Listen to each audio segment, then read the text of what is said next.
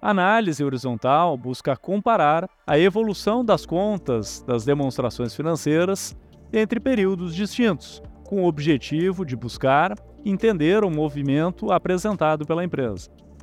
Por exemplo, busca observar o crescimento do ativo circulante ao longo do tempo, podendo comparar com o crescimento de outras contas, como o passivo circulante, no mesmo período.